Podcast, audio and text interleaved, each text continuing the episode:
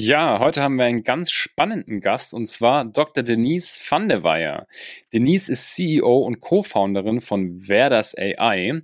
Das würde ich jetzt mal so als ihr ja, Focus Company bezeichnen. Sie hat aber auch noch ganz viele andere parallel laufen und das bringt uns auch schon zu einem der Hauptthemen heute im Podcast und zwar, wie geht es eigentlich, dass man in mehreren ja, Firmen involviert ist, sogar in geschäftsführenden Rollen und trotzdem nicht den Fokus verliert. Da hat Denise ja eine ganz spezielle Methode, hat viel damit zu tun, wie man seine Zeit allokiert und wie man die dann auch in Zyklen einsetzt. Das Ganze hat sie sehr früh schon gelernt, denn sie hat die Schule abgebrochen, weil sie ein Kind bekommen hat. Mittlerweile hat sie drei davon, ist Anfang 40. Die ersten sind dementsprechend schon wieder aus dem Haus. Sie war zwischendrin auch bei BMW mal in einer Head of Artificial Intelligence und Machine Learning Rolle, hat also quasi nachdem sie die Schule abgebrochen hat, auch noch ihr Abi nachgemacht, studiert und einen Doktor gemacht und das Ganze im Bereich künstliche Intelligenz, also zu einem Thema, was aktuell brandaktuell ist, würde ich sagen. Deshalb habe ich mich sehr gefreut, Denise van der Weyer jetzt im Podcast. Geh mal rein. Die meisten Top-Level-Manager und Managerinnen, mit denen ich spreche, haben ein Problem. Sie bekommen nicht die richtigen Leute zur richtigen Zeit in ihr Unternehmen. Egal ob für permanente Rollen oder für interimistische Aufgaben, gute Leute findet man aktuell einfach nur sehr schwierig. Wenn dir dieses Thema auch bekannt vorkommt, dann schreib mir gerne eine Nachricht auf LinkedIn oder über unsere Website unten in den Show Notes. Wir können uns dann einmal unverbindlich zusammensetzen und über deine konkreten Herausforderungen sprechen. Für interimistische Besetzungen ist unser Service bis zur erfolgreichen Besetzung kostenlos. Ich freue mich also über deine Nachricht und unser nächstes Gespräch. Und jetzt ab zurück ins Podcast. Behind the Sea, der Atreus Podcast. Ich bin Franz Kugelum, Direktor bei Atreus und im Behind the Sea Podcast blicken wir gemeinsam hinter die Sea-Level-Bühne. Wir können, wir können anfangen. Erstmal schön, dass du da bist. Dankeschön, danke für die Einladung. Ja, wir haben, glaube ich, ein paar sehr, sehr interessante Perspektiven, die wir heute auch nochmal auf Sea-Level von dir kriegen. Bevor wir da reingehen, stell dich einmal kurz selber vor und dann fangen wir an, mal so ein bisschen aufzudecken, was du denn alles so machst. sehr gern, genau. Also mein Name ist Denise Wandeweyer. Ich bin äh, Geschäftsführerin und CEO von Verdas AI und Verdas Ventures. Mhm. Und ähm, bei Verdas AI beschäftigen wir uns damit, äh, Kunden zu beraten im Kontext ähm, ethische und äh, auch hochqualitative KI- und Machine Learning-Anwendungen. Mhm. Genau. Wir haben gerade schon beim Mittagessen gesagt, das ist immer diese alltägliche Frage, die Oma oder das Kind, wenn man jetzt mal auf autonomes Fahren ja. geht. Aber es gibt, glaube ich, noch sehr viel weitere Themen, weil man diesen moralischen Kompass, den jeder in sich trägt und der auch bei jedem ein bisschen anders ist, den hat die KI einfach nicht, oder? Kann man das so sagen? Das kann man so sagen, genau. genau. Ja. Natürlich. Okay, aber nochmal zurück zu den Firmen. Also ähm, wer das AI ist sozusagen die Firma, in der du jetzt hauptsächlich, ich sage immer hauptsächlich, aber wir werden gleich sehen, dass es noch ein bisschen anders verteilt ist. Und aber wie viele Firmen, in wie vielen Firmen bist du ungefähr involviert, wirklich? Ähm, fünfeinhalb, würde ich sagen. okay. genau. Das ist schon einiges. Genau. Ja. Okay, also fünfeinhalb Firmen, sind die alle im KI-Kontext? Äh, nein, nicht alle. Nein, okay. Genau. Was ist noch genau. so dabei von, von der Branche, Art etc.? Genau, also die, die Firma, die nicht im KI-Kontext ist, ist der Handwerksbetrieb von meinem Mann. Mhm. Also mein Mann ist Elektrikermeister, ganz mhm. klassisch, so Baustelle, Kabel, also wie man sich das vorstellt. Mhm. Und äh, da bin ich natürlich auch, äh, wir, wir, teilen uns ein Büro, sagen wir es mal so, und da ja. helfe ich natürlich auch ein paar Sachen mit. Okay. Das heißt, irgendwie so Vertrieb aufbauen oder Buchhaltung oder solche Themen, einfach äh, mhm. zumindest das mal zu strukturieren. Mhm. Genau. Okay, weil man, ich, ich habe mir die Frage selber gestellt und jeder, der wahrscheinlich gerade zuhört, stellt sich auch, wenn man fünf, in fünf Unternehmen drin ist, könnte man sagen, okay, entweder die Person kriegt das wirklich sehr gut auf die Reihe oder man kann sich nie so richtig auf eins konzentrieren. Das ist, glaube ich, auch ein Thema, ähm, was wir später dann auch äh, als eines der ja, Hauptthemen gerne. mal besprechen können. Wie kriegt man da eigentlich noch Fokus auf eine Sache sozusagen? Aber wie hat sich das denn bei dir ergeben? Und dein Werdegang ist, ist sehr speziell und ich finde auch sehr interessant und den sollte man gut abbilden nicht einfach nur auf LinkedIn sich anschauen, weil das könnte. könnte ich glaube, auf LinkedIn werden. ist auch nicht alles drauf. Also ja gut, dann eh nicht. Ähm, aber erzähl doch mal, wie du, wie du, also wie hat alles angefangen? Ja, genau. Also ich habe, äh, wie du schon gesagt hast, ich habe ein bisschen ungewöhnlichen Werdegang. Mhm. Ähm, ich habe zunächst mal die Schule abgebrochen in der 11. Klasse, mhm. ähm, wegen der Schwangerschaft, die nicht geplant war, ne, mhm. ne, gewollt. Also Grüße an Lea, meine Tochter. Grüße gehen raus. Äh, genau. äh, das weiß ja. ich natürlich auch. Ja, genau. Also wir ja, waren, klar. mein Mann und ich, wir waren beide 18 beim mhm. ersten Kind ähm, und äh, wir haben auch direkt geheiratet. Also wir haben 2000 geheiratet. Das heißt, wir haben jetzt äh, Nächstes Jahr, dann 25, haben wir unsere Silberhochzeit, was natürlich äh, recht ungewöhnlich ist für unser Alter. Also ja, aber cool äh, irgendwie. Beide also, Anfang ja. 40 jetzt, genau, beide 42. Mhm. Genau, also wie gesagt, ich habe die, ähm, hab die Schule abgebrochen in der 11. Klasse, war dann drei Jahre zu Hause, wir haben dann auch das zweite Kind noch bekommen, dann auch mhm. geplant und haben gesagt, wir ziehen jetzt mal die Kinderphase vor, wenn wir schon dabei sind. Gell? Mhm. Und ähm, dann hatte ich eigentlich vor, weil ich ja mittlere Reife hatte, dadurch, dass ich die 10. Klasse schon durch hatte, hatte ich eigentlich vor, eine Ausbildung zu machen ich dachte, das ist richtig vernünftig, ne? da kommt ein bisschen Geld irgendwie rein, du hast nur die drei Jahre und dann verdienst du gleich was. Und habe dann auch zwei Praktika gemacht, die beide, äh, excuse my French, richtig scheiße waren. Also ganz ehrlich, ähm, das war überhaupt nicht meins. Und okay, ja. ich hatte dann aber auch keinen, keine, nicht so richtig eine Idee, ne, welches andere Praktikum ich jetzt vielleicht machen müsste. Mhm. Und habe dann gedacht, okay, wenn du keinen Plan hast, dann machst du vielleicht einfach die Schule fertig. Und mhm. habe dann über den zweiten Bildungsweg das Abitur gemacht in zweieinhalb Jahren am München-Kolleg. Ah. Das geht vormittags, also mhm. von acht bis eins. Kinder waren dann äh, im Kindergarten in der Zeit. Mhm. Und das war auch die richtige Entscheidung. Also ich habe das mit äh, Deutsch- und Mathe-Leistungskurs gemacht und mit, mit äh, 1,2 dann abgeschlossen. Also es ja. war schon richtig, dann auch tatsächlich weiter Schule zu machen. Sehr und cool. habe dann an der TU studiert, ähm, mhm. Kombination aus BWL und Maschinenbau zunächst. Mhm. einfach weil ich dachte, diese Kombi Deutsch-Mathe hat mir gefallen. Also mhm. kombiniere ich weiter irgendwie Sachen, das ist ja ganz nett. Ja. Und äh, genau, habe dann, ähm, hab dann auch überlegt, so was, was mache ich jetzt nach dem Studium. Habe mhm. das ähm, vier Jahre studiert, sozusagen eine Regelstudienzeit dann abgeschlossen. Mhm. Und habe dann meine Diplomarbeit habe ich schon bei BMW gemacht. Ja. Mhm. Und ich wollte eigentlich, weil ich da ein Praktikum auch gemacht hatte, zu Fendt. Okay. Das ist ein Traktorenbauer. Ja. Weiß nicht, ob das dem einen oder anderen vielleicht. Ich glaube, das kennen sogar die meisten, die hier zuhören tatsächlich. Ja. Okay, ja. sehr gut. Uh, weil ich das einfach cool fand. Ne? Ich ja. habe irgendwie gesagt, so ja, der Bauer sitzt da wie zehn Stunden drin, das verstehe ich, ne? kein Bling Bling dran, das macht voll Sinn.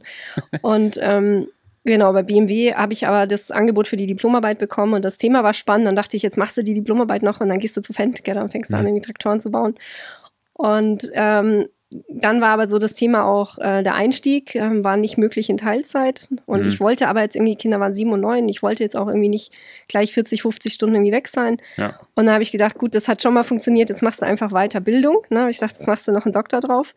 und dann hatte ich, äh, ja, Wahnsinn, ja. hatte ich auch ein Angebot von der TUM und habe aber auch eins von BMW bekommen. Also ich habe dann quasi mhm. im ähm, bei BMW dann auch promoviert, weil die Alternative ah, war halt mhm. operativ im Konzern mitzuarbeiten oder halt Klausuren korrigieren und da fand ja, ich dann erst ja. etwas interessanter. Ja. Genau, und habe dann an der ähm, äh, Universität der Bundeswehr hier in München, mhm. ich dann meinen Doktorvater auch gefunden, habe da meine mhm. Promotion gemacht. Genau, und war dann ähm, lange bei BMW in Summe zehn Jahre mhm. und bin dann ähm, an den Punkt gekommen, wo ich dann so Mitte 30 war, ne, die mhm. Kinder quasi aus dem Haus, also mhm. Checkbox-Kinderthema. Mhm. Und ähm, habe auch bei BMW war ich auch relativ erfolgreich, also ich war auf dem, auf dem äh, Karrieretrack sozusagen mhm. und äh, habe mir dann aber schon die Frage gestellt, was mache ich jetzt eigentlich so mit dem, mit dem Rest der Zeit? Ne? Also mhm. wenn man, ich sag mal, im normalen Alter Kinder kriegt, da ist man dann irgendwie so zehn Jahre von der Rente entfernt, wenn die dann so langsam ausziehen und bei mir waren es halt noch 30. Ja, klar. Und da muss Ganz man halt anders Geschichte überlegen, dann, ja, ne? was man mhm. macht. Genau. Mhm. Habe ich mir nicht überlegt, von was will ich weg, sondern wo will ich eigentlich hin, habe mir da wirklich auch Zeit gelassen und habe dann für mich auch festgestellt, ich würde gerne versuchen, tatsächlich mal was Eigenes auch aufzubauen. Mhm. Also das war dann irgendwann so ein Punkt, wo ich sagte, ja, das, das könnte irgendwie passen, das würde ich gerne machen. Mhm. Und bin dann in, einen, in, eine sehr kleine Beratung gegangen, weil ich auch dachte, ne, also vielleicht kann ich ja quasi in diesem Kontext was Eigenes machen. Mhm. Ähm, vielleicht lerne ich da aber auch ein paar Sachen, die man im Konzern jetzt so nicht mitkriegt, die ich dann brauchen kann. Und äh, genau, bin da zweieinhalb Jahre geblieben, war da Director AI Solutions and Projects und habe mich dann selbstständig gemacht vor zwei Jahren. Okay. Also, das kann man natürlich jetzt so runter erzählen. Und wie gesagt, wenn man es, glaube ich, liest und man, man hört, dass du so viele Firmen jetzt auch hast und selber gegründet hast und dann den Doktortitel und auch natürlich auch ein sehr komplexes Feld, was man nicht mal eben so studieren kann, könnte man sagen, ist jetzt besonders begabt und man kann es abstempeln als ja, also wenn man das jetzt zuhört, das könnte ich nie und es geht halt jetzt, weil jemand sehr begabt ist. Würdest du sagen, dass wie viel, wie viel Prozentanteil ist gut organisiert und einfach gut durchgeführt und wie viel Prozent ist vielleicht auch ein bisschen Begabung? Ähm, das, das ist eine schwierige Frage tatsächlich. Ich überlege hm. gerade kurz. Ist schwierig über sich selbst natürlich dann das zu sagen. Ja, aber, richtig, genau. Aber würdest also, du sagen, es ist eher harte Arbeit oder würdest du sagen, die Sachen sind ja auch echt zugeflogen? Das kann man ja ganz was sagen. In manchen Le Fällen fallen halt Sachen einfach leichter. Ne? Also ich sag's mal so, ich glaube, dass, dass jeder unterschiedliche Talente hat und ich glaube, ein Schlüssel ist, sich zu, anzuschauen, wo liegt mein Talent. Mhm. Ja, und okay. das habe ich zum Beispiel für mich in diesem Praktika gesehen. Das waren zwei Dinge, ja, wo okay. es nicht lag. Da hätte ich auch mit harter Arbeit nicht viel erreichen können, denke mhm. ich. Und dann, wenn man aber dieses Feld gefunden hat, wo man sagt, das kann ich und das will ich auch tun, mhm. dann ist wirklich der Schlüssel Organisation und vor allem Hartnäckigkeit tatsächlich. Mhm. Also wirklich dran zu bleiben. Mhm. Ja. Okay. Weil, also, ich finde, wir haben vorher beim Mittagessen darüber gesprochen, wenn man, ähm, man sieht das ja auch viel auf LinkedIn und viel in unserer Bubble, sage ich mal, ähm, dass wenn Leute sehr viel geschafft und erreicht haben und man betrachtet das von außen, dann denkt man immer so, viele Leute denken dann, das könnte ich nie. Und ähm, eigentlich ist es, glaube ich, nicht so, weil ich, ich, ich bin der felsenfesten Überzeugung, dass jeder, jeder alles irgendwie schaffen kann. Klar gibt es so ein bisschen so diese, diese Talentthemen, wo jemand vielleicht besser oder schlechter drin ist. Aber ähm, erzähl uns mal so ein bisschen, wie sah denn so ein Tag aus? Ich, also damals, also diese Sachen Uni nachgemacht hast, Abi nachgemacht hast erst und dann studiert hast, vielleicht auch heute, das machen wir dann gleich. Aber wie sah so früher so ein Tag aus? Wenn, ich meine, du musst ja die Kinder und alles. Ja, wie, ja. Wie, wie sieht genau. das aus? Also während der Schulzeit war es ja so, da gibt es ja Anwesenheitspflicht, ne? Das ja. gab es für mich auch. Also ich hatte ganz normal von 8 bis 1 hatte ich, hatte ich Unterricht, äh, mhm. manchmal Nachmittagsunterricht noch dabei. Und da habe ich halt in der Früh haben wir die Kinder fertig gemacht. Mein Mann hat ähm, Vollzeit gearbeitet bis zum dritten Kind. Da haben wir geswitcht. Also da ist er in Elternzeit gegangen und mhm. ähm, genau, dann auch in Teilzeit äh, sehr lang gewesen. Mhm. Und der hat aber Vollzeit gearbeitet, weil irgendjemand muss ja auch das Geld verdienen, gell, Klar, wenn ja. ich da zur Schule gehe. Mhm. Das heißt, wir haben dann in der Früh die Kinder fertig gemacht, haben die entsprechend dann ähm, zum Kindergarten gebracht und ähm, genau, wir haben uns so ein bisschen aufgeteilt. Mhm. Dann ich, äh, bin ich in die Schule gegangen, habe dann meinen Schultag gehabt, äh, bin dann nach Hause gekommen, haben wir zusammen Mittag gegessen. Und den Nachmittag habe ich mich eigentlich komplett mit den Kindern beschäftigt, ne, bis die mhm. dann so um sieben, um acht ins Bett gegangen sind. Und dann mhm. habe ich halt abends tatsächlich dann mich hingesetzt und Hausaufgaben und, und Lernen und sowas gemacht. Mhm. Und in der Schulzeit, also im, im Studium ist es dann tatsächlich leichter geworden weil man im Studium ja eigentlich nicht hingehen muss. Das war für hm. mich auch so ein Grund, mich gegen eine FH zu entscheiden. Ja, klar. Weil die halt viel Anwesenheitspflicht hatten. Da dachte ich, ja. ah, nee, das ist schwierig.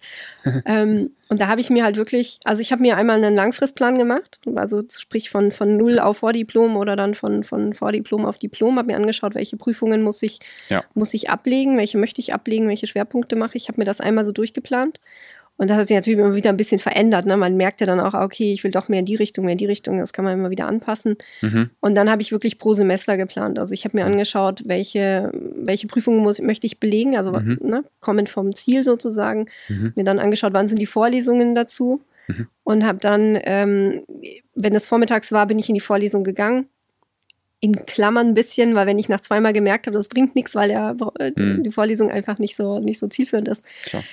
Und wenn es nachmittags war, bin ich einfach nicht hingegangen, weil ich halt auch da die Kinder hatte nachmittags. Und dann habe ich mir einfach einen Stundenplan gemacht und habe halt wirklich äh, die Zeit, die ich, die andere Leute nachmittags in der Vorlesung verbringen, habe ich halt vormittags oder abends ähm, Lernzeit dann für mich gehabt und bin dann wirklich jede Woche die neuesten Seiten im Skript durchgegangen, habe mir die die ähm, Empfehlungen zum Lesen ähm, durchgelesen und habe das halt so für mich ausgearbeitet dann entsprechend. Okay. Genau. Also du saßt schon noch dann abends, wie du gesagt hast, dann da und hast natürlich dann, weiß ich nicht, von sieben oder acht, je nachdem wann Kinder dann ins Bett gehen, bis zehn, zehn elf, je nachdem. Halt dann gelernt oder halt die Sachen ja, gemacht. Das ja, ist jetzt nicht so, dass genau. es dir zugeflogen wäre im Sinne nee, von, du gehst nee. da hin und dann hast du es eh Und dann drin. weiß ich es halt, genau. Ja, genau. Nee, nee, nee, das ja, gut. Nicht, nein. Ja. Also, okay, das, ich glaube, man muss man dann schon dafür bereit sein, dieses Opfer zu bringen. Ähm, einerseits, weil man könnte abends auch dann ja. seine Zeit halt anders nutzen, logischerweise. Ja, ja, wahrscheinlich, ja. Genau. Und das darf man auch nicht vergessen. Also die, die Film, oftmals weiß man, das, das steht halt nicht dabei, dass man ja, dann natürlich dann abends von sieben bis zehn ähm, was gemacht hat.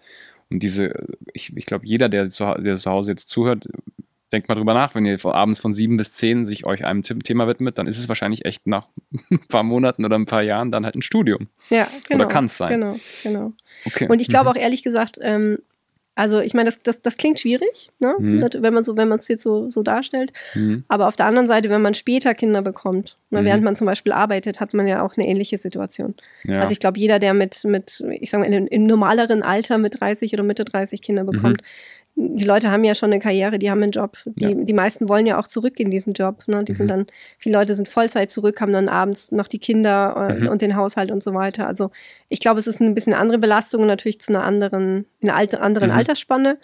Aber im Grunde ist es ist es auch nicht einfacher, ne, ja. wenn, wenn man das parallel zum Job macht. Ja. Hm, okay, ja, gute, gute Perspektive wir haben vorher kurz angesprochen das Thema Risiko, weil du ja auch gesagt hast, du hast dich dann selbstständig gemacht, du wolltest schon immer dann das eigene Startup haben. Dein Mann ist auch selbstständig. Ähm, das heißt, ihr habt ein gewisses unternehmerisches Risiko in der Familie. Wie blickst du da drauf? Also ist es für dich wirklich so, dass du sagst, ähm, oder als du dich dann selbstständig gemacht hast, das, da, da besteht ein riesiges Risiko? Ähm, ich habe es tatsächlich so nicht gesehen. Mhm. Ähm, und das ist auch was, was mir erst vor kurzem so richtig klar geworden ist. Mhm. Ähm, für mich ist es einfach so, wir haben sehr lange, sind wir einfach auch mit sehr wenig ausgekommen, sag mhm. ich mal so. Ne? Also mein Mann hat Ausbildung gemacht zum Elektriker und der mhm. war dann Geselle im öffentlichen Dienst. Also da verdient, mhm. wird man jetzt auch nicht reich. Ne? Und das ist schon ja, ja. relativ knapp, dann auch mit ein paar ja. Kindern und so weiter. Und dadurch, dass wir das einfach kennen und auch nicht unglücklicher waren damit, Mhm. Na, wir machen immer so ein, wir haben so einen internen Witz immer, wenn wir irgendwie sagen, oh, jetzt ist irgendwas auf der Kippe oder da ist irgendwas nicht so gelaufen, wie es geplant war, sagen wir, ja gut, dann schlafen wir halt im Bus, ne? Ja. Also dann machen wir einen auf Vanlife und ja. werden wir Influencer oder keine Ahnung was. Ne? Jetzt genau. die Kinder wieder was? ja, die, ja. die Großen sind ja schon ausgezogen, also wenn dann die Kleine, okay. genau. Ähm, genau. Nee, okay. aber also wir sehen diese, wir sehen dieses Problem tatsächlich dann ähm, da zu scheitern nicht als so ein großes an für uns persönlich. Mhm. Und das ist ja, ich meine, es ist am Ende sowieso ein, es ist ein Joke, ne? Wir leben dann ja nicht im Bus, sondern wenn ja. wir jetzt tatsächlich mit diesen Vorhaben scheitern, mhm. dann gehen wir halt zurück in Festanstellungen und ähm, wir haben ja derzeit auch, mhm. auch kein Fremdkapital oder sowas drin. Ne? Mhm. Das heißt, wir, wir machen dann zu und dann sind wir traurig, dass es nicht funktioniert hat, aber immerhin haben wir es versucht, ja. Mhm.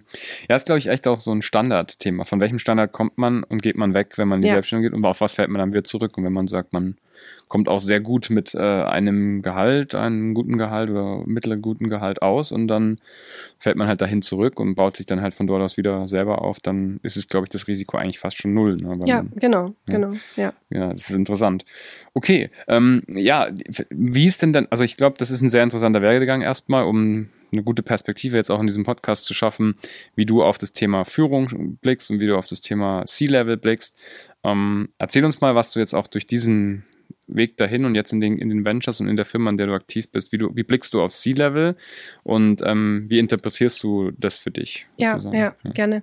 Also, ähm, was wir machen ähm, sehr stark in, in allen diesen, in allen unseren Unternehmungen ist, wir beschäftigen uns ganz stark mit der Frage, für was sollten eigentlich Menschen ihre Zeit einsetzen? Okay. Also, wo brauchen wir wirklich Mitarbeiter und welche Dinge können wir tatsächlich automatisieren?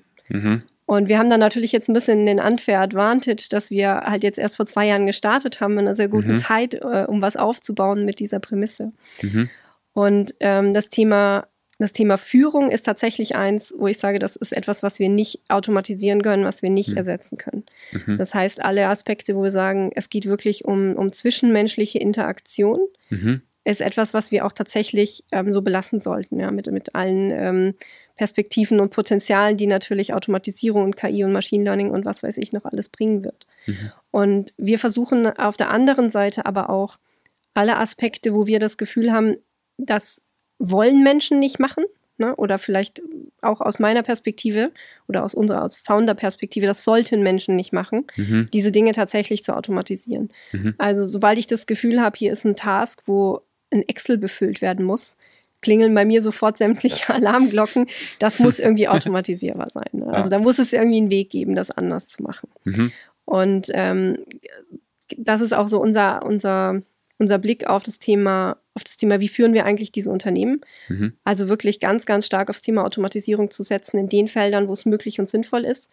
Und die Zeit, die dadurch frei wird, aber auch ganz bewusst einzusetzen. Mhm. Also sprich nicht ähm, zu überlegen, wie können wir jetzt Rentabilität steigern durch Automatisierung, mhm. sondern wie können wir die Zeit nutzen, äh, um wirklich Qualität zu steigern, in der Interaktion zum Beispiel, oder auch um Wachstum zu gestalten. Verstehe. Ja, man merkt schon, Zeit ist, ist, ein, ist eine wichtige Ressource. Das hast du wahrscheinlich schon relativ früh dann auch gelernt durch, die, durch ja. den Lifestyle, den du dann quasi einerseits musstest oder auch durftest. Ähm, ist es so, also kommt es auch so ein bisschen daher, dass du das, diese Ressourcenallokation so früh dann schon geübt hast. Ja, auf jeden Fall, definitiv. Also diese, ähm, diese Frage, die man sich, oder wahrscheinlich viele Leute in, in, in verantwortungsvollen Positionen, die Frage, die, sich, die man sich ja stellt, ist, mhm. jeden Tag, womit verbringe ich diesen Tag? Mhm. Womit fülle ich diese Stunden? Mhm. Ähm, wenn man wenn man irgendwie in einem C-Level ist, dann kann man natürlich wahrscheinlich auch 80 Stunden pro Tag füllen. Ne? Man hat ja, Tausende genau. von Aufgaben, mhm. Tausende von Anfragen, ganz ganz viele Meetings. Ja. Das heißt, die, die, eine Kernaufgabe ist ja wirklich zu überlegen, wie setze ich meine Prioritäten? Was ja. sind die wichtigen Dinge? Exakt. Und dann sicherzustellen, dass diese wichtigen Dinge als erstes irgendwie in meinem Tag untergebracht sind. Ja. Und ähm, das ist genau ja. das, was ich halt auch, äh, was ich genau auch während dem Studium zum Beispiel machen musste. Mhm. Und für mich war im Studium halt immer die, die Frage, optimiere ich jetzt auf, ich sag mal, gute Noten? Mhm. Also was ist wichtiger? Ne? Sind Kinder wichtiger, sind diese Noten wichtiger? Ja. Und für mich war immer so, das hat man, glaube ich, ein bisschen rausgehört. Ich weiß, wann ich die Kinder abholen muss, ich weiß, wann die ins Bett gehen und das ist erstmal dieser erste fette Brocken, der sozusagen mhm. abge abgedeckt werden muss. Ja. Und alles andere baue ich da drum herum. Mhm. Und so mache ich das ähm, im Berufsleben halt auch. Ich überlege mir wirklich, was sind die wichtigen Sachen mhm. und die bekommen als erstes ihre Zeitblöcke mhm. auch entsprechend zugeteilt. Und alles andere muss sich irgendwie da drum herum arrangieren oder fällt halt auch hinten runter. Ja, ja, das finde ich interessant. Also das ist eine, dieses Timeboxing, das findet man, glaube ich, auch in vielen äh, jetzt neuen Entwicklungsthemen, im Agilen, Scrum etc. Äh, haben wir kurz, ge, kurz ange, angeteasert, dass äh, da sind das ja auch diese Themen. Ne? Je, je nachdem, wie lange man sich die Timebox setzt, umso lange braucht man halt auch für ja, die, für die genau. Aufgabe. Ob es dann jeweils besser oder schlechter wird, weiß man gar nicht so genau. Aber es ja, ist so, okay. Genau. Aber für mich ist auch gar nicht mal so dieses Thema, limitiere ich ähm, die Zeit, die ich mit einer Aufgabe verbringe, um mich halt aus dem Perfektionismus oder so rauszuholen. Mhm. Das ist der wesentliche Aspekt, sondern tatsächlich die Priorisierung. Mhm. Na, also ich, ich, ich hatte mal einen Professor, der hat eine ganz gute Metapher gebracht, die ist auch bestimmt jetzt äh, nicht unbekannt, gesagt, wenn dein Tag ist wie so ein Wasserglas, ne? Und du mhm. musst dir halt überlegen, was ja. sind so die, die Steine, die als erstes drin sein müssen. Mhm. Und dann nimmst du halt erst die dicken Brocken und den Sand kannst du dann schon irgendwie da, da reinstreuen noch. Ne? Stimmt, wenn du erst ja. mit dem Sand auffüllen würdest, hast du keinen Platz mehr für die dicken Brocken. Das ist ein gutes Gleichnis, ja. ja. Das heißt, du machst auch immer so die, also guckst du immer dann so pro Tag auch wirklich, was ist der wichtigste Aufgabe, was ist die wichtigste Aufgabe und die machst du als erstes oder wie ist das? Ähm, pro Tag auch, ja. Mhm. Aber ich habe natürlich auch einen mittel- und langfristigen Plan. Genau. Okay. Also was ähm, was zum Beispiel eine Sache ist, die, die ich jetzt gelernt habe, auch im, im Kontext der, der, dieser verschiedenen unternehmerischen Aktivitäten, ist, Multitasking ist etwas, das nicht funktioniert auf einer 5-Minuten-Basis, mhm. aber das ganz gut funktioniert auf einer 2- oder 5-Wochen-Basis. Okay. Ne? okay. Also das heißt, wenn ich, ähm, wenn ich jetzt sage, ich habe ähm, einen mittelfristigen Plan, wo ich halt weiß, okay, in zwei Monaten wird Unternehmen XY wahrscheinlich meine Arbeit brauchen, weil die dann an dem Punkt sind, wo jemand mal hergehen muss und das und das strukturieren muss. Ne? Mhm. Dann kann ich mir das ja schon einplanen, dann kann ich mir entsprechend auch die Zeit dann, dann auch freischaufeln. Mhm. Okay, mhm. das heißt, ähm, wer viele Sachen also bedienen möchte, der braucht dann sozusagen eher einen, sag ich mal, so einen Zyklusplan für die einzelnen Aktivitäten. Genau, genau ist natürlich dann auch die Prämisse, dass diese Aktivitäten dann auch wieder eine Zeit lang keine Aufmerksamkeit kriegen oder kriegen Genau, dürfen, oder dass man es ne? halt genau anders anderweitig organisiert, genau, mhm. genau. Okay. Was nicht funktioniert, ist, dass man gar keine Aufmerksamkeit drauf hat. Also man kann ja. nicht sagen, fünf Wochen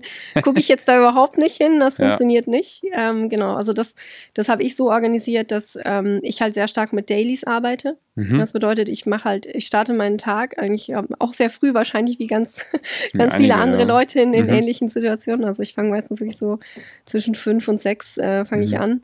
Und ich strukturiere dann, ich, mhm. ich gucke halt für mich erstmal auf das Gesamtbild. Ne? Ich gucke jetzt erstmal, okay, mhm. wie, stehen, wie stehen die gesamten Aktivitäten und entscheide dann halt auch für mich, okay, kann ich bei meinem Plan bleiben, was meistens der Fall ist. Ne? Also ja. meistens so für sechs Wochen einen Plan.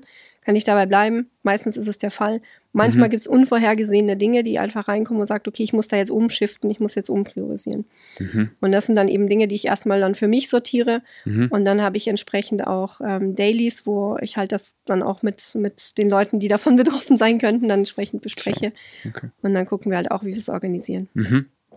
Ja, du hast auch gesagt, Automatisierung spielt eine große Rolle. Es gibt so ein paar Führungsthemen, die man nicht automatisieren kann.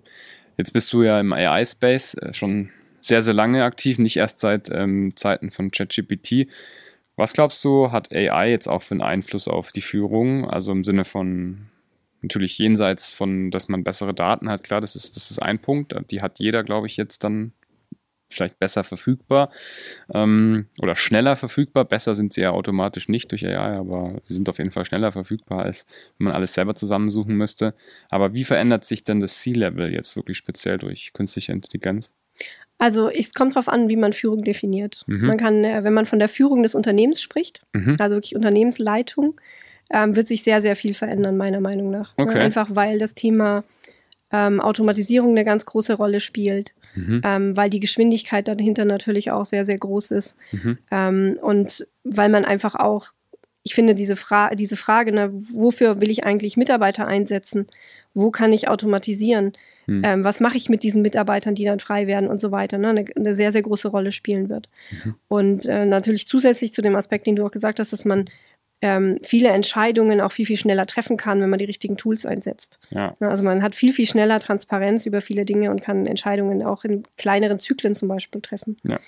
Das ist ein Aspekt. Wenn man jetzt das Thema Mitarbeiterführung anschaut, ähm, gibt es natürlich auch schon Ansätze zu sagen, man kriegt so Vorschläge für Personalentwicklungspläne zum Beispiel, ne? Oder mhm. man kann irgendwie mhm. auch sowas wie, ähm, wie das, das ganze Training und Learning und so weiter, ne? irgendwie anders strukturieren. Ähm, grundsätzlich bin ich persönlich aber der Meinung, dass in dieser zwischenmenschlichen Ebene, ich habe es ja vorher schon mal angedeutet, mhm. äh, eine Automatisierung nicht wirklich sinnvoll ist. Ne? Das ist aber meine persönliche Meinung. Ich weiß, dass es ja. auch andere Gedanken dazu gibt. Mhm. Ah, ich weiß, was du meinst. Also ja. diese zwischenmenschliche Ebene, ich meine, da gibt es auch so Beispiele, wie zum Beispiel möchte ich von einer KI ins Gefängnis oder gar zur Todesstrafe verurteilt werden. Schwierige Frage irgendwie. Also. Ja. Weiß ich nicht, ja. Okay, mhm, mhm. sorry, ich habe Sie unterbrochen. Wir, genau, also C-Level, die zwischenmenschlichen Themen kann man nicht automatisieren. Genau, also ich denke eher, dass es, weil ähm, die, die Frage, die ja da auch mit dranhängt, ist, Mitarbeiter entscheiden sich ja auch für Unternehmen. Mhm. Ne? Und wenn man jetzt, wenn ich das jetzt mal im, in einer extremen Welt denken würde, nehmen wir mal an, das ganze Thema Personalentwicklung ist irgendwie basierend auf, was weiß ich, was für Interaktionsdaten, die ich von meinem Mitarbeiter sammle, irgendwie mhm. automatisierbar. Der kriegt dann einmal in der Woche kriegt er einen Plan, mhm. die und die Udacity-Trainings oder was mhm. auch immer. Und ja. jetzt machst du das und dann kriege ich den Progress und dann kann ich hier eine Leistungsbeurteilung machen und dann ja. muss ich die Person nicht einmal gesprochen haben und kann entscheiden, ob ich den befördere oder ob ich den irgendwie raussetze oder was auch immer. Ne? Ja. Ähm, wenn wir Führung so betreiben, dann muss man sich auch die Frage stellen, würden denn Leute in so einem Kontext arbeiten wollen? Hm. Na, und das ist einfach eine sehr wichtige Frage. Bekomme ja. ich die entsprechenden Talente tatsächlich auch ran? Ja. Und ich glaube eher, dass es ein Wettbewerbsvorteil sein kann, tatsächlich ähm, die Zeit, die man aus der Automatisierung freispielt, auch für sich selbst als Führungskraft, hm. tatsächlich in die, in die Menschen auch entsprechend zu investieren. Mhm. Na, um dann auch wirklich eine, eine Kultur auch zu schaffen, Beziehungen mhm. aufzubauen, ähm, sich wirklich den Leuten entsprechend zu widmen. Mhm. Also sieht dann in Zukunft dann der Führungsalltag wirklich so aus, dass man noch viel näher an den Leuten dran ist, sozusagen, oder? Ja. Ja. Okay. Ja, interessant. Also wir beschäftigen uns damit ja auch sehr viel in unserem, in unserem Kundenkontext und ähm, diese Fragen sind, sind gerade, glaube ich, sehr, sehr spannend. So allgemein die Zeit, in der wir jetzt gerade sind, ähm, das denkt zwar immer, glaube ich, jede Gesellschaft über sich, aber mhm. ich glaube, das ist ja schon eine sehr, sehr interessante Phase jetzt ja. mit. Wie siehst du das jetzt ferner von, von C-Level, aber so dieser ganze gesellschaftliche Wandel jetzt mit AI? Glaubst du, wir sind jetzt so on the edge, die nächste sozusagen Zivilisation zu werden? Oder was glaubst du? Also nächste Zivilisation, so wei weiß ich nicht, ob, ja. ob ich mich da zu irgendeiner Aussage traue, aber äh, was ich auf jeden Fall schon sehe, ist, ähm, wir haben ja, wir haben ja schon mal eine, eine industrielle Revolution gehabt. Genau. Wir haben das ja schon mhm. mal gesehen. Ja. Genau. Und in dem Kontext ist ja viel manuelle Arbeit automatisiert worden. Mhm. Wir haben die Dampfmaschine gehabt, wir haben Fabriken gebaut, wir haben Elektrizität gehabt, die, die, die berühmten Webstühle, die ja mhm. in dem Kontext sind. Und wir haben es nicht so richtig gut gemacht als Menschheit, ehrlich gesagt. Okay. Mhm. Also wir haben halt äh, diese Technologie sozusagen auf alles geworfen. Wir haben uns nicht da richtig darum gekümmert, wie wir das, wie wir das so machen, dass möglichst viele Leute auch davon profitieren, mhm. sondern es sind halt große Unternehmen entstanden, es ist ganz viel Elend entstanden mhm. auf der anderen Seite. Ja, wir haben das nicht gut organisiert, mhm. sagen wir es mal so. Mhm. Und ich glaube, dass wir jetzt auch vor einer industriellen Revolution stehen oder vielleicht sogar auch mittendrin schon sind, mhm. wo es ähm, nicht mehr auch teilweise noch, aber nicht mehr nur die manuelle Arbeit betrifft, sondern tatsächlich auch die, äh, die mentale Arbeit betrifft, die White-Color-Work. Okay. Und ich glaube, dass wir jetzt gerade in der Verantwortung sind, ähm, tatsächlich als Gesellschaft diese, diese industrielle Revolution besser zu gestalten. Hm. Und ich glaube, dass wir gerade an, an diesem Punkt tatsächlich auch sind, uns, uns damit zu beschäftigen, wie kann das aussehen auch. Mhm. Und da ist eben auch genau dieser Aspekt, den, ähm, den ich vorhin betont habe sich zu fragen, womit sollten Menschen eigentlich ihre Zeit verbringen, ist ein Aspekt davon, den mhm. ich da in dieser Verantwortung auch mit drin sehe. Ich finde es ganz, ganz, ganz interessant. Man hat ja. eigentlich gedacht, das erste, was, also wenn man an künstliche Intelligenz denkt, dann denkt man immer gleich so auch an Roboter und so. Man dachte ja. eigentlich, okay, jetzt das Zeitalter der Roboter und selbstfahrende Trucks und äh, alles Mögliche. Und das letzte, was wahrscheinlich dann erst wirklich abgebildet werden kann, ist so diese richtige Intelligenz und die ganzen hohen White-Collar-Jobs eigentlich. und jetzt ist eigentlich fast schon, also es ist natürlich nicht mhm. ganz so, aber es ist fast eigentlich schon andersrum. eigentlich hat man jetzt die ersten Sachen sind eigentlich eher White-Collar-Jobs. Man ist ehrlich gesagt noch ziemlich weit davon entfernt, dass ähm, irgendwelche Roboter anfangen, uns hier jetzt wirklich also wirklich, es ist zwar ganz lustig, gibt schon ein paar ganz interessante Sachen und ich glaube, man will gar nicht wissen, was, äh, an was so die ganze ähm, Kriegsforschung da gerade forscht. Da gibt es schon auch immer so ein paar Sachen, aber dass jetzt wirklich hier so ein Roboter richtig manuelle Tasks abnimmt, das, das sind wir eigentlich noch relativ weit weg im Vergleich zu, dass zum Beispiel ähm, juristische oder, oder auch äh, so radiologische Entscheidungen teilweise mhm. ja schon gefällt werden können von künstlicher Intelligenz. Oder ist das so? Hat sich das eigentlich umgedreht? Ich weiß nicht, ob es sich umgedreht hat. Also es kommt immer darauf an, wie man fragt wahrscheinlich. Also in der mhm. breiten. Öffentlichkeit mit Sicherheit. Mhm. Also ich habe ja bei BMW auch schon im Kontext Machine Learning gearbeitet, da vor allem im, im autonomen Fahren. Mhm. Und ähm, da war halt immer, also ich sag mal vor weiß gar nicht, wie lange ist das her, fünf, sechs, sieben Jahren, wenn wir da irgendwie Vorträge dazu gehalten haben, hm. da haben wir immer mit Leuten diskutiert, die sowas wie iRobot dann im, irgendwie im Kopf ja, haben, ne? genau. oder Deus Ex Machina, ne? diese Filme, mhm, die es mhm, halt gibt, genau. die auch bei künstlicher Intelligenz an irgendwas ja. gedacht haben, dass die Form von einem Menschen hat und, und ja, genau. sich bewegt und interagiert wie ein Mensch. Ähm, das hat sich auf jeden Fall gewandelt, auch in der, in der öffentlichen Wahrnehmung. Wenn wir jetzt Vorträge halten oder in Diskussionen gehen, dann ist es für die Leute halt vor allem ChatGPT. Also mhm. KI ist gleich ChatGPT. Ne? Mhm, da muss man ein bisschen in die andere Richtung dann wieder arbeiten, aber ja. Mhm. Okay, jetzt so, also wie gesagt, man kann, man kann da nicht so Aussagen machen und, und vorhersagen. Das ist jetzt so ein Punkt in der Zeit, dieser ja. Podcast auch, den setzt man jetzt und dann kann man in drei, vier, fünf Jahren mal zurückgucken und sich überlegen, was davon hat gestimmt und was nicht. Ja. Aber ich finde es immer ganz interessant, so mal so ein paar Prognosen zu machen. Was glaubst du, wo, wo geht's hin, wenn sich das wirklich jetzt so eine richtig allgemeine Intelligenz gibt, so eine allgemeine künstliche Intelligenz und sehen wir dann zum Beispiel, erste Frage, eine Regierungsform, die KI-basiert ist? Regierungsform, die KI-basiert ist. Ja. Also, ich denke mal, es sind ganz, ganz viele Sachen möglich, vor allem mhm. wenn wir über eine AGI diskutieren wollen. Mhm. Ja, es ist ganz, ganz viel möglich. Ähm, was die was diese Diskussion ein bisschen ausklammert, ist immer so die Frage, was wollen wir denn eigentlich als Menschheit? Ne? Mhm. Also es ist ja nicht so, dass eine AGI kommen wird und die mhm. fällt dann vom Himmel und die ersetzt dann plötzlich alles, sondern ja. das sind ja, sind ja immer noch wir, die diese Entscheidungen treffen. Mhm. Ne? Und man sieht das jetzt auch ganz gut bei der Regulierung, die derzeit ja auch in Diskussion ist. Also EU AI Act ist wahrscheinlich ein Begriff. Mhm. Da sieht man ganz gut, wie sowas aussehen kann. Ne? Ja. Also die, die technischen Möglichkeiten sind da. Mhm. Und natürlich ein bisschen nachgelagert, ne, aber die Gesellschaften fangen an, diese Dinge zu diskutieren. Mhm. Und genauso wird es sein, wenn eine AGI kommt. Ne? Die mhm. Frage ist immer, wie wollen wir als Menschheit das gestalten? Mhm. Und ich finde es auch ganz wichtig, diese Perspektive beizubehalten, mhm. weil wenn wir irgendwann in diese, in die Denkweise kommen, wo wir glauben, okay, die Technologie ist jetzt da und wir sind dem hilflos ausgeliefert und mhm. da wird jetzt irgendwas passieren und da wird ganz viel ersetzt werden und wir werden alle irgendwie auf der Straße stehen oder was auch immer, ja. dann vergisst man ganz leicht und ganz schnell, dass man eben tatsächlich das auch gestalten kann und muss. Mhm. Und dass das auch eine Aufgabe ist, die wir mhm. jetzt wahrnehmen müssen. Ja, ja, absolut. Man, hat, man vergisst immer, dass man ja auch noch ein Sagen hat, sozusagen. Ja, ja. genau, richtig, genau. Aber es setzt natürlich auch voraus, dass das nicht, die, nicht den falschen Leuten in die Hände fällt, oder? Oder da ist man nicht richtig abgesichert dagegen. Es kann schon passieren, dass sich irgendwelche Kriminelle, sage ich jetzt einfach mal, damit besser beschäftigen und die sind dann halt schneller. Das kann passieren, oder? ja, klar. Ja, ja. ja okay. Ja. Und, und wie siehst du so diese Themen, äh, dass man sich äh, zum Beispiel, ich meine, Musk forscht ja auch so in diesem ähm, Neuralink-Thema. Bist du da, hast, verfolgst du das ein bisschen? Ein bisschen, ja, nur, nur am Rande. Ja. ja. Glaubst du, dass man da irgendwann wirklich so, dass da jeder so ein Neuralink irgendwie dann mal hat und dass wir dann alle so mit, solchen, mit so Gedanken lesen können und glaubst du das, dass es da hingeht?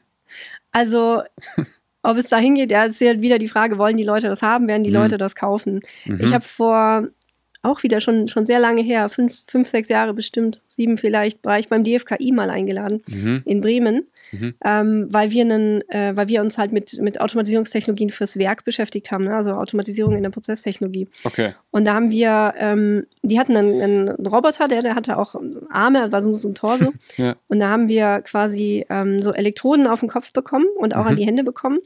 Und der hat dann tatsächlich sich quasi so bewegt, wie wir es gemacht hätten mit okay. der Hand. Ne? Also mhm. wenn die, man drei Becher, drei verschiedene Farben und da konnte man dann richtig sehen, ja. das, was ich entschieden habe, hat dieser Roboter auch gemacht. Okay. Also ich glaube, dass es, dass man technisch gar nicht so weit weg ist wahrscheinlich davon. Mhm. Aber auch wieder die Frage, will gibt es dafür einen Markt, will man das tatsächlich machen oder nicht? Ja. ja. Ich denke mir das auch immer. Also ich, wenn ich jetzt mir vorstellen würde, ich könnte mir so ein, so, ein, so ein, Ding einpflanzen und dann könnte ich vielleicht Gedanken lesen oder hätte dann irgendwie Zugriff aufs Internet oder was ja. durch in meinen Gedanken drin, würde ich wahrscheinlich nicht wollen so. Mhm. Aber wer weiß, am Ende haben, machen das dann so viele und dann, ne, das ist so wie, wenn ich jetzt mit dem Smartphone mhm. irgendwie in die, ins Mittelalter oder gar nicht mal ins Mittelalter zu meinem Opa gehe, als der ein Kind war ja. Ähm, und ihm sagen würde, hier, guck, das und das, willst du das wollen? Dann würden die wahrscheinlich auch sagen, nee, ja. keine Lust drauf, aber dann, jetzt hat es halt jeder, ne? Ja, das ist schwierig vorzustellen. Ja. Ja. ja. Da bin ich mal gespannt, was in den nächsten 30, 40, 50 Jahren passiert sozusagen. Ist, ja, wird sehr spannend, ja. Und ich, ich, ich glaube auch 30, 40, 50 Jahre ist eine, ist eine ähm, hm. vielleicht auch eine Zeitspanne, die in, in diesem Technologiefeld wahrscheinlich schon sehr groß gegriffen ist, ja. Stimmt, ja. ja. Das werden es wahrscheinlich früher noch mit. Es ist wahrscheinlich interessant zu wissen, was in drei Jahren schon, schon da ist, ja. Mhm. In fünf Jahren, ja. Ja. Ja gut, wir haben auf jeden Fall jetzt mal einen Punkt gesetzt und uns mal ein bisschen Gedanken gemacht. Mal gucken, wie es ist. Ähm, müssen wir uns natürlich dann vielleicht in drei Jahren auf jeden Fall nochmal spätestens zurückschauen. Ja. Ähm, ja, äh, wie kann man dich denn erreichen, wenn man mit dir in Austausch treten möchte? Ähm, also ganz klar über LinkedIn mhm. natürlich, mhm. bin, ich, bin ich sehr aktiv und mhm. ähm, das funktioniert auf jeden Fall am besten. Ja, das hat bei mir auch ganz gut geklappt, ja. ähm, ja, genau. also auch generell so, ich glaube, so Thema wie Speaker-Gigs und, und natürlich, wer sich mit, mit deinem Unternehmen beschäftigen möchte, schaut da mal auf LinkedIn vorbei. Ähm, ich kann natürlich auch gerne ein Intro machen, ähm, wenn, wenn, das, wenn jemand noch Lust hat auf die zwischenmenschlichen ähm, Schritte, die dazwischen noch alle möglich sind. Äh, erstmal vielen lieben Dank, dass du heute da warst. Gerne. Hat sehr viel Spaß gemacht. Ich glaube für mich, also das Fazit ist einerseits natürlich, der Werdegang ist sehr, sehr spannend. Also das, man muss schon sagen, das ist schon möglich, diese Sachen zu machen. Und oftmals, glaube ich, ähm, stempelt man es viel zu früh ab und sagt, ah, das, ich kann das nicht und jemand anderes ist da vielleicht viel begabter, um jetzt nicht deine Begabung abzusprechen. Aber ich glaube, es ist auch sehr viel harte Arbeit. Und ich glaube, ja. das ist wichtig, dass man das auch, ähm, dass man das im Kopf hat, dass man eben damit auch dahin kommt, ne? Von 7 bis 22 Uhr. Das ist auch ein Fleißthema. Und ich finde es spannend, äh, dieses, dieser, wie, wie verteilt man seinen Fokus, ja, also wie kann, kann man sich auf mehrere Unternehmen konzentrieren? Viele VCs fordern ja auch immer, nee, ich möchte hier jemanden haben, der ist voll Fokus, 80 äh, Stunden die Woche nur auf diesem Thema drauf. Vielleicht geht es auch in Zyklen, ne? wenn man das gut plant und wenn man sich überlegt, wo steckt man seine Zeit rein, so wie du es machst. Sehr interessant. Ja, Denise, danke. Es hat Spaß gemacht. Dankeschön. Wer jetzt noch dabei ist, unbedingt eine Bewertung da lassen für den Podcast. Die meisten hören das auf Spotify und auf Apple. Und da kann man, glaube ich, auch ganz gut äh, Bewertungen und, und Sternebewertungen etc. da lassen. Ich freue mich aber am meisten natürlich über Feedback, über gute Fragen und natürlich auch Kritik äh, zum Podcast. Das versuche ich dann immer einzubauen. Vielen Dank natürlich an alle, die dazuhören. Der Podcast wird immer, wie immer, präsentiert von Atreus. Also wenn ihr ein Leadership-Thema habt, rund um das Thema Intro-Management, Executive Search oder auch Leadership Consulting, also einfach nur euch nicht ganz sicher seid, ob euer Leadership für die Zukunft und jetzt für die nahe Zukunft richtig aufgestellt ist, kommt auf mich zu freue ich mich gerne auf der Website oder eben auch einfach über LinkedIn. Denise, bis bald. Bis dann.